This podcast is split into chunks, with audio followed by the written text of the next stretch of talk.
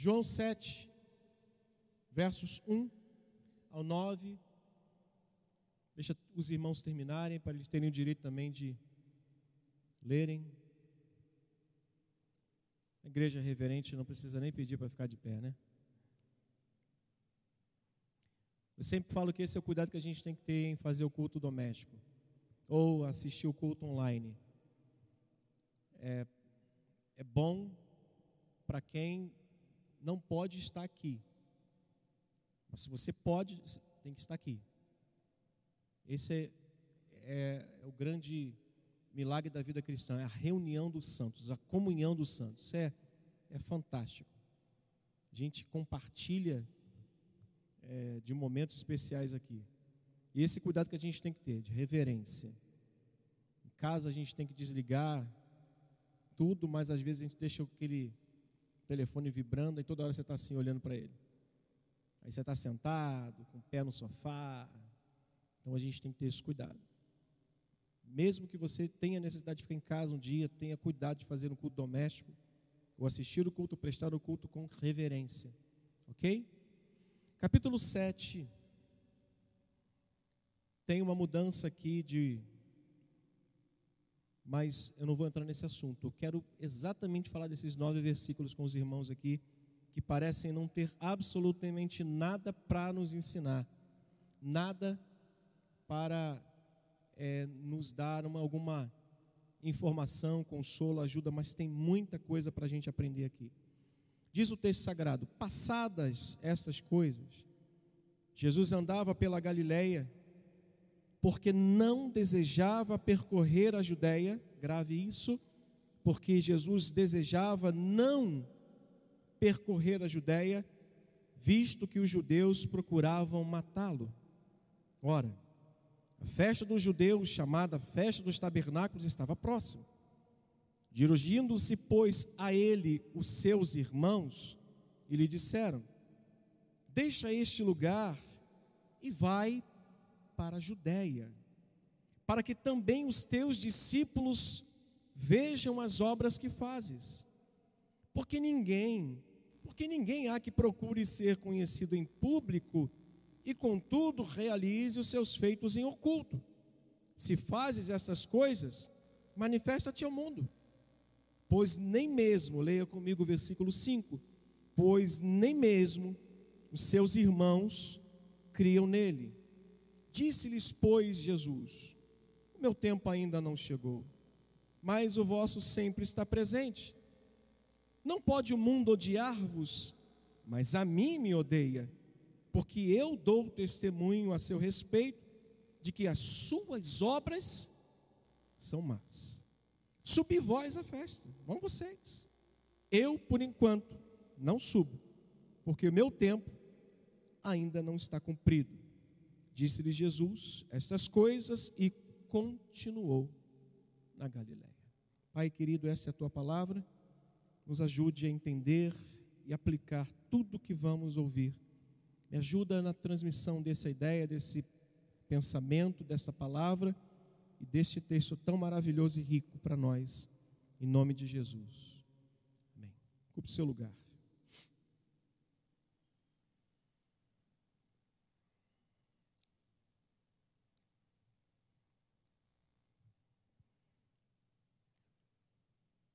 O ministério do Senhor Jesus, irmãos, assim como a, missão que ele veio cumprir, não foi marcado somente pela admiração e apoio de algumas pessoas que viram seus milagres e estavam sempre ali próximas ouvindo os ensinos deles ou dele. Não foi marcado somente pela pelas pessoas que estavam ali ao seu lado. Há inúmeros relatos da manifestação das pessoas daquilo que eles estavam vendo e daquilo que eles estavam ouvindo. Se você olhar para o capítulo 7, versículo 28, se você quiser marcar a sua Bíblia, marque, você vai ver a manifestação das pessoas quanto ao que Jesus falava, ensinava e também naquilo que ele também fazia. Capítulo 7, verso 28, diz o texto: quando Jesus acabou de proferir estas palavras, diz o texto, estavam as multidões maravilhadas da sua doutrina. Estavam as multidões encantadas com aquilo que eles estavam falando. Então há outro relato também, no capítulo 8, versículo 27, que vai nos dizer o seguinte: Maravilhavam-se os homens, dizendo: O que? Quem é este que até os ventos e o mar lhe obedecem? Mas o ministério de Jesus não foi marcado somente por isso, pela admiração e pelo apoio, pelas palavras que os homens diziam. Capítulo 9, versículo 8, do mesmo livro, mesmo Evangelho de Mateus, vai dizer: Vendo isto, as multidões, possuídas de temor, glorificavam a Deus que dera tal autoridade aos homens. Está se relatando aqui o fato de Jesus ter curado um paralítico.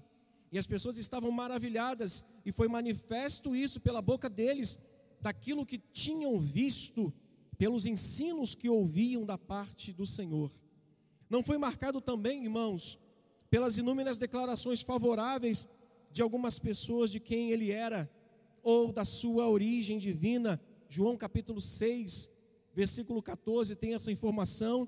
Em Mateus 27, 54, quando o próprio Cristo já crucificado, já na cruz, e o centurião olha para Jesus naquela cruz e vendo toda aquela manifestação da glória de Deus, um terremoto ocorrendo no meio daquela, daquela crucificação, e o próprio centurião diz: verdadeiramente este homem é o Filho de Deus.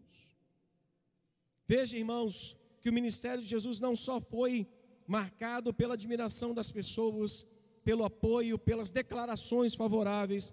O ministério de Jesus, na verdade, foi marcado por oposição. Uma oposição motivada pelo ódio das pessoas. Por quê, pastor? Porque Jesus nunca teve unanimidade. Jesus nunca foi a unanimidade das pessoas, nunca teve a admiração total das pessoas. Ele nunca teve o apoio total, na verdade, ele era uma ameaça aos interesses dos religiosos. Ele era uma ameaça do interesse daqueles que não viviam a fé, a religião pura e verdadeira, mas sempre com hipocrisia, com máscaras, querendo impor fardos pesados às pessoas, porém eles mesmos não carregavam os seus. E Jesus vai dizer isso: olha, olhem para eles, mas não façam, façam o que eles fazem, porque Jesus está dizendo que isso é hipocrisia. Dizer uma coisa para as pessoas fazer e o mesmo, o tal, não fazer, se torna hipocrisia. E para esses homens, Jesus apontava os seus pecados. Para esses homens, Jesus apontava, e esse era o interesse deles, manter o povo sobre o seu cuidado, sobre a sua proteção, para que ninguém se infiltrasse e acabasse com o interesse deles. Haja vista o que vai acontecer no capítulo 7, onde os judeus estavam se preparando para a festa dos tabernáculos. Nós acabamos de ler esse texto agora. Eles estavam se preparando para a festa dos tabernáculos. E o que é uma festa? Senão um momento de alegria e celebração. Senão um momento de todos festejarem a festa mais importante no calendário judaico.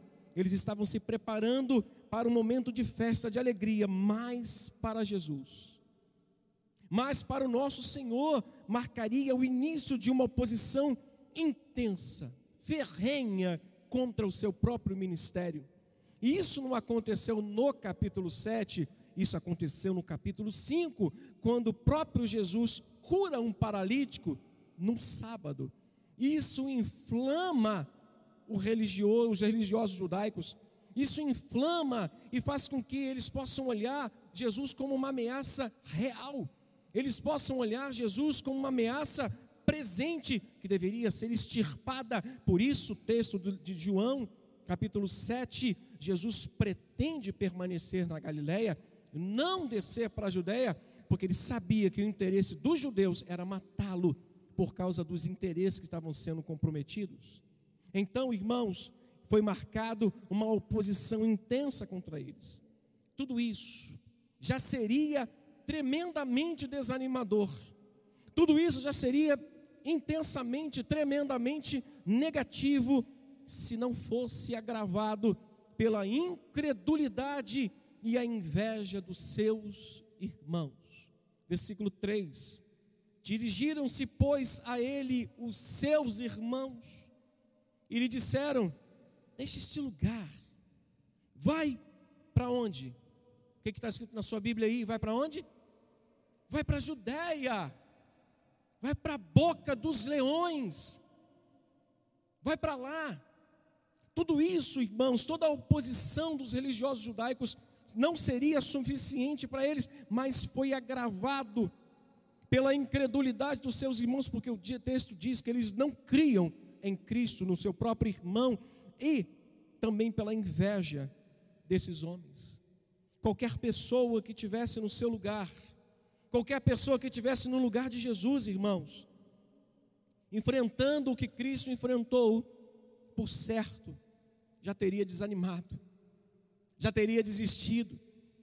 Um pregador, uma vida, uma mãe, uma senhora, um senhor, um jovem, pregando com intensidade a pura, o puro e genuíno evangelho, tendo o coração desejoso de fazer o bem, sem mácula alguma no seu coração, e ele recebe uma oposição muito forte das pessoas que ele estão à sua volta, e para agravar a situação, ele ainda tem no meio dos seus, na sua casa, entre os seus familiares, oposição, inveja e ninguém confiando no que ele está fazendo.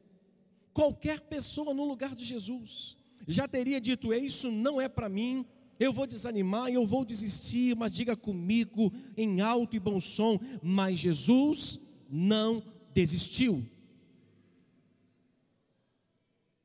Se ninguém falar, eu vou apontar o microfone na direção de alguém, eu vou na direção dessa pessoa e vou fazer ela usar o microfone. Diga assim: Mas Jesus não desistiu. Qualquer pessoa teria desistido, menos Jesus. E Ele é o nosso modelo que devemos olhar. Mesmo na oposição, mesmo com a imposição intensa, mesmo com a intenção dos seus próprios irmãos incrédulos, ele não desistiu, irmãos. Mas, o que o Espírito Santo oferece-nos para a gente nesse texto é muito mais do que simples informação. O que o Espírito Santo oferece para nós, em primeiro lugar, é nos mostrar que há uma poderosa fonte de consolo para aqueles que sofrem. Há uma poderosa fonte de consolo para aqueles que sofrem, lutam, choram por não obterem resposta daqueles que tanto preocupam a sua alma.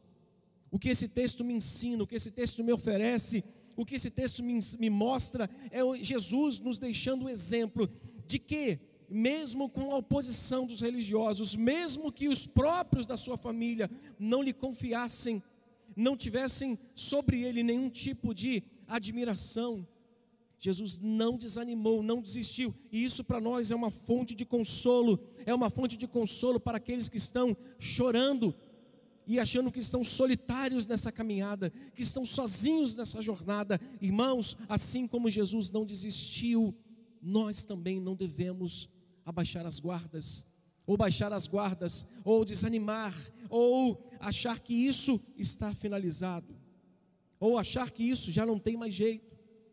Jesus não deixou de fazer, irmãos, o que estava fazendo, não deixou de pregar o que ele estava pregando, só porque os seus parentes não criam nele. E o negócio é muito mais grave do que você possa imaginar. O negócio é muito mais intenso. Para piorar a situação, seus irmãos agiram traiçoeiramente.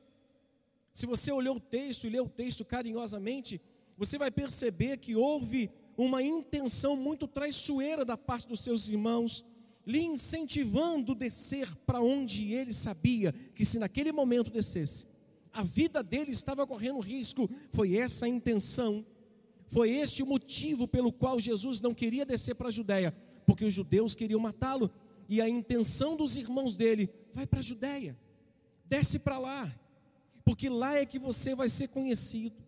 Lá é que você vai pregar o Evangelho e vai aumentar a sua, a sua gama de discípulos, porém, os próprios irmãos não criam nele para priorar a situação, eles agiram traiçoeiramente contra Jesus, lhe incentivando a descer para a Judéia com a desculpa de fazer seu ministério mais conhecido. Qual foi a tática que eles usaram? Aquela tática do marketing, aquela tática de que diz que quem não é visto não é lembrado, quem não é visto não é conhecido. Olha o que, que Jesus ouve dos seus próprios irmãos, versículo 3: Pois eles diziam: Deixa este lugar e vai para a Judéia, para que também os seus discípulos te vejam e vejam as obras que fazes. Verso 4, leia comigo: Porque ninguém há que procure ser conhecido e, contudo, realize seus feitos em oculto. Eles estão usando uma estratégia de. Acho que foi a primeira estratégia de marketing da história do cristianismo. Acho que foi a primeira estratégia de, de, de marketing pessoal para fazer assim: olha, vai lá, porque se você for para a Judéia, as pessoas vão ficar encantadas, porque ali você vai poder fazer inúmeros milagres, ali você vai, o Senhor vai poder fazer é, maravilhas, ensinar, pregar. Cristo foi, mas não foi no tempo em que seus irmãos estavam é, dizendo para ele, ele foi de forma oculta. Ele foi de forma que as pessoas não precisavam ficar procurando ele. Ele se manifestou, ele foi no templo ensinar ocultamente, irmãos. O que os seus irmãos, ou os irmãos de Jesus estavam fazendo, era querendo livrar-se dele, lançando nas mãos dos judeus, versículo 1, vai lembrar disso, vai nos falar disso. Mas a minha palavra nessa noite de encorajamento aos irmãos é que nós não venhamos desistir de seguir e servir a Cristo. Não deixamos nem desistamos de seguir e servir a Cristo, mesmo que o mundo lhe odeie, nos odeie, tenha ódio consumado da igreja e dos filhos de Deus, e os seus, ou entre os seus, não haja nenhum que apoie. Não desista. Não, Jesus me ensina isso. Entre os seus não tinha quem o apoiasse, e entre aqueles religiosos, ódio mortal. Mesmo assim, Jesus não desistiu. Meu filho, pastor, ainda não é cristão. Meu marido não é cristão. Só tenho eu. Você tem a maior e mais preciosa companhia deste mundo, que é a companhia de Jesus na sua vida. Não desista, mesmo que te odeiem, mesmo que os seus não lhe apoiem, mesmo que os seus não lhe abracem, mesmo que os seus não estejam te incentivando e caminhando na mesma fé que você, não pare de confiar em Cristo, de segui-lo e servi-lo. A outra informação que temos nesse texto maravilhosa e que nos incentiva é que esse texto nos mostra o motivo, o motivo de todo esse ódio, o motivo de toda aquela inveja, o motivo de tudo aquilo que estava sendo tramado contra Jesus. E a resposta é tão simples que o próprio texto nos mostra a razão, versículo 7. Não pode o mundo odiar-vos, mas a mim odeia. Por quê? Leia bem forte. Porque eu dou testemunho. Sabe qual foi a resposta, irmãos? Sabe qual foi a razão do ódio? A razão real da inveja foi a mensagem. A mensagem e o testemunho de Jesus no meio daquela geração corrompida, daquela religião morta, daquela obra morta da religião judaica, foi a mensagem, foi a sã doutrina, foi a palavra pregada, foram os ensinos de Jesus, combatendo a falsa religião e levando as pessoas a uma vida de intimidade com Jesus, levando as pessoas a conhecer a Deus de verdade, de fato, e temê-lo e andar ao seu lado. Em segundo lugar, é isso, a mensagem foi a razão pela qual o ódio foi instaurado contra Jesus. E não é diferente, irmãos. O que Jesus está nos mostrando e dizendo aqui é exatamente aquilo que ele já havia dito quando ele reúne os seus discípulos no capítulo 10 de Mateus. É exatamente isso que está acontecendo com Cristo nesse exato momento.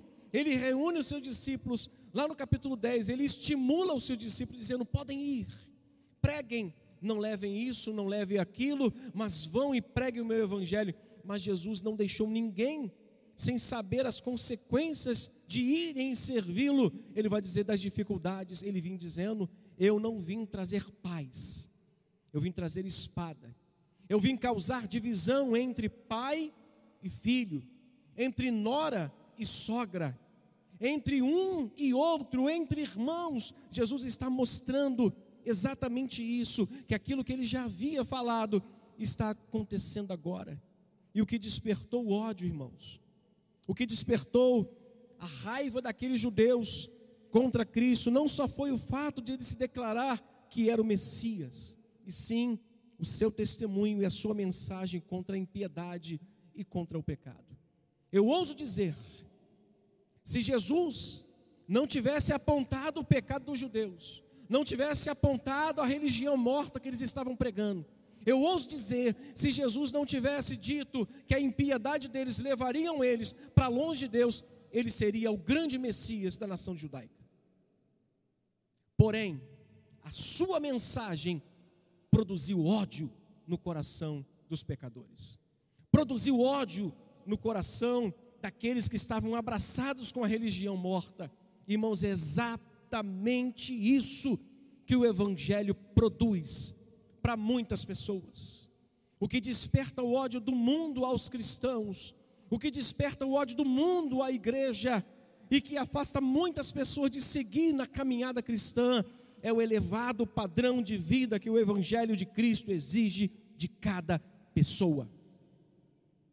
O elevado padrão que Jesus, no seu Evangelho, exige das pessoas, tem afastado as pessoas de segui-lo, tem promovido o ódio das pessoas à igreja, tem produzido um sentimento nas pessoas de que isso é radicalismo, que isso é desnecessário, que isso é coisa de pastor, mas não é, é o Evangelho, diga comigo, é o Evangelho. É o Evangelho que vai dizer: olha, quando vocês forem pregar, saibam disso, entendam isso. Vocês não estarão levando paz, mas estarão levando espada. Vocês estarão produzindo confusão, dissensão entre pai e filho entre nora e sogra, entre irmãos. Quando vocês forem, se preparem para tal coisa, porque isso é que vai acontecer. Então, irmãos, o que desperta o ódio no mundo contra a igreja e contra os cristãos, e que afasta as pessoas da caminhada com Jesus, é esse elevado padrão que Jesus estabelece para quem quer segui-lo. Não é um evangelho barato, da graça barata, é um evangelho do alto preço. O evangelho do alto preço tem produzido nas pessoas ódio e afastamento de caminhar com Jesus. O que acontece agora, hoje, nesse exato momento, em todo o mundo, aonde se prega o evangelho, o que acontece agora é o mesmo que acontecia nos dias de Jesus. A verdadeira causa de muitas pessoas abandonarem ou não abraçarem o evangelho era a santidade, a mensagem de vida, era a santidade de vida, era a, o alto padrão exigido pelo Evangelho que muitas pessoas não queriam seguir. Capítulo 6 do Evangelho de João, olha o que, que aconteceu quando Jesus pregou esse sermão, quando Jesus apontou para eles a falha que eles estavam vivendo, verso 60 Será que tem alguém com a voz boa aí para ficar de pé e ler o versículo 60? Tem alguém aí, capítulo 6, verso 60? Lê bem alto aí o versículo 60 do capítulo 6.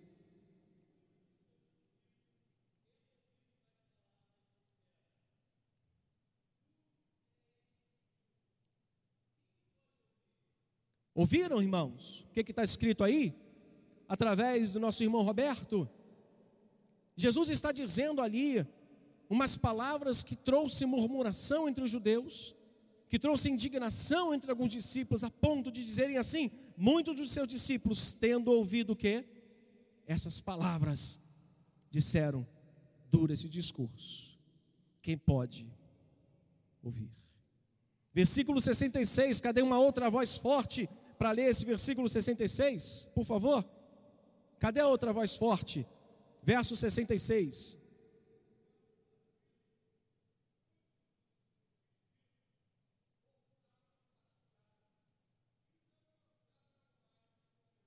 É isso aí. Olha a reação enquanto a mensagem do Evangelho, o Evangelho de alto padrão, do preço alto, não da graça barata, vista disso, à vista de quê? Do forte discurso da mensagem do Evangelho que produziu ódio entre os judeus, que produziu inveja entre os irmãos de Jesus, à, vista disso, muitos dos discípulos o abandonaram e já não andavam mais com eles. Tais pessoas, irmãos, tais pessoas, falo isso com muito respeito. Tais pessoas, pessoas que buscam esse evangelho da graça barata, do discurso açucarado, da legalidade do sexo antes do casamento, da legalidade de uma vida de promiscuidade, de uma vida de liberalismo, tais pessoas que investem a sua vida em buscarem lugares que venham saciar e alimentar o pecado que assedia ela todos os dias, têm a síndrome de Acabe. Acabe encontra-se com Josafá e tem uma conversa. E Josafá diz assim para Acabe: temos um profeta entre vocês. E disse: Tem não. Esse eu aborreço. Esse eu tenho raiva dele. Mas por que nutrindo esse sentimento por Micaías? Porque ele só fala contra mim, nunca a meu favor. Tais pessoas têm a síndrome de Acabe.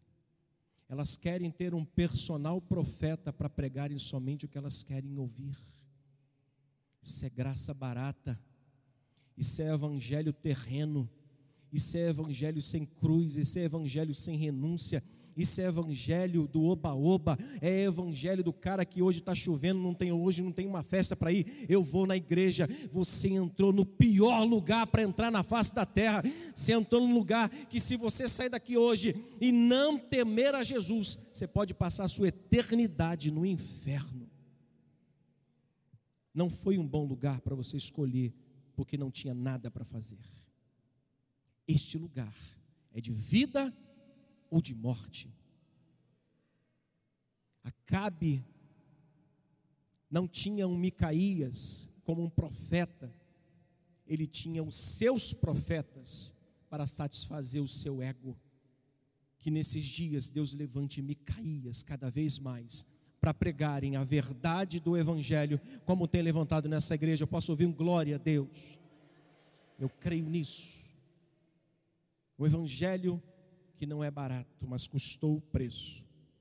Finalizo dizendo, irmãos, a maior fonte de lucro que um cristão deve buscar é de viver uma vida piedosa, segundo o apóstolo Paulo.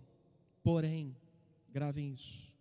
Porém, nunca devemos nos esquecer que isso, isso que, pastor, a busca pela vida piedosa produzirá e despertará nas pessoas o mesmo sentimento que despertou nos judeus e nos parentes de nosso Senhor: ódio e inveja. 2 Timóteo capítulo 3, versos 12, Paulo vai dizer isso: a todos quanto querem viver piedosamente em Cristo serão perseguidos. Eu finalizo com dois conselhos. Primeiro, jamais, nunca se envergonhe de pertencer ao pequeno grupo de pessoas que seguem e servem a Cristo, que creem nele e o confessam perante os homens.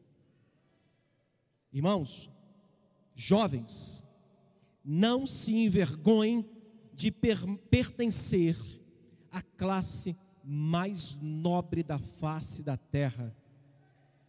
dos sacerdotes reais da nação santa, do povo de propriedade exclusiva de Deus.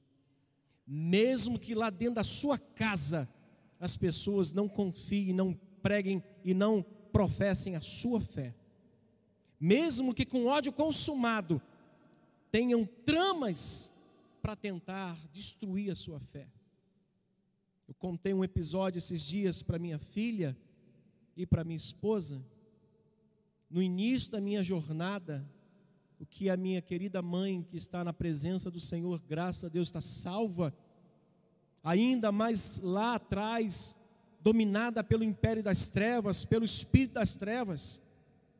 E eu já caminhando lentamente ali, muito com dificuldade com a Denise, ela que me ganhou para o Evangelho de Cristo. A minha mãe recebeu a visita de um cidadão que se dizia pai de um negócio aí. E minha mãe disse assim: Vamos lá para que ele te fale alguma coisa. Eu disse para ela: Não, eu agora estou na igreja. Eu agora eu acredito em Jesus Cristo. E naquele dia, o negócio não desceu, não subiu, não foi para o lado nem foi para o outro, porque naquele exato momento a presença de Jesus já estava comigo. Então saiba de uma coisa: mesmo que haja entre os seus alguém que não lhe apoie, você tem a presença do Deus Todo-Poderoso, do Rei dos Reis e do Senhor dos Senhores, e em vós habita o Espírito dele. Em vós habita a presença do Rei da Glória. Não se envergonhem, não dê um passo atrás por pertencer a esse pequeno, grande rebanho que vai herdar o reino da glória de Deus. Não se envergonhe. As aulas estão voltando. Vocês vão voltar para o covil de lobos. Vocês vão voltar para a cena aonde o rei Nabucodonosor deste século vai ordenar aos seus serventes colocar uma mesa perante vocês. Escolha não comer das iguarias do rei. Não se envergonhe. Segundo conselho, eu finalizo. Convido os irmãos para nos ajudarem. Porém, antes, espera aí, senta, desculpa. Esse conselho tem que ser para todos nós. E se alguém levantar agora, vai roubar a atenção. Por favor, me desculpe. Segundo conselho. Não retroceda na sua vida de santidade. Lembra o porquê do ódio dos judeus? Por conta do elevado padrão de vida que Jesus deixou como regra de fé e prática, de comportamento para que sigamos. Isso promoveu ódio entre os judeus, inveja entre os seus irmãos, desejos traiçoeiros de querer extirpar da face da terra. Eu farei, parei para pensar, eram co-irmãos de Jesus, porque na verdade a Maria emprestou o ventre, mas talvez até aquela idade tenra ali de Jesus, aqueles meninos deviam conviver juntos e deviam ver aquilo que os doutores viam que os doutores, quando viam o menino Jesus no templo, o que, que a Bíblia diz? Eles se, vou refrescar a sua memória, eles se admiravam da inteligência e da sabedoria de Jesus. Por que então eles não olharam assim?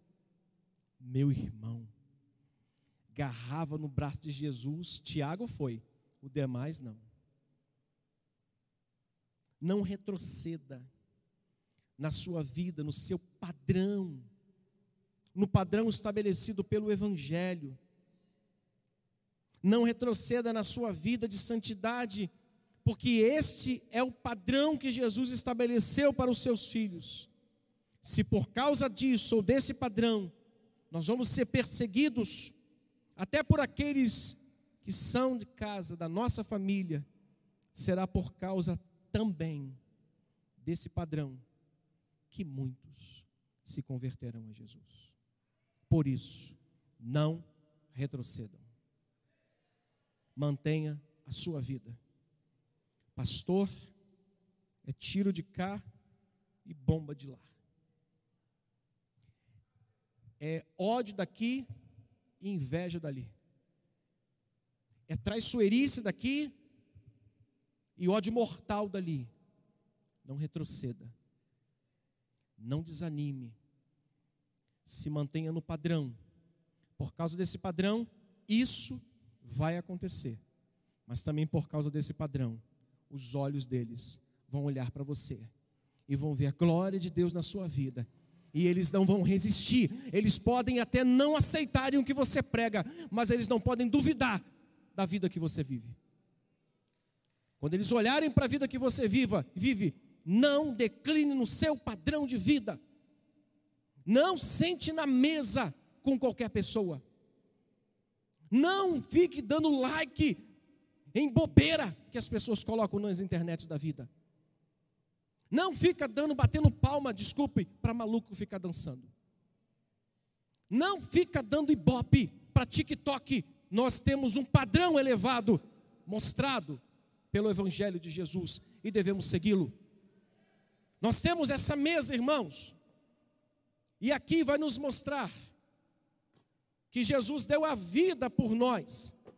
E se isso aqui para a gente é outra coisa, senão a lembrança de que Ele deu a vida por nós, deixe o Evangelho, faça outra coisa. Mas isso é o padrão que Jesus estabelece. Não decline nesse padrão.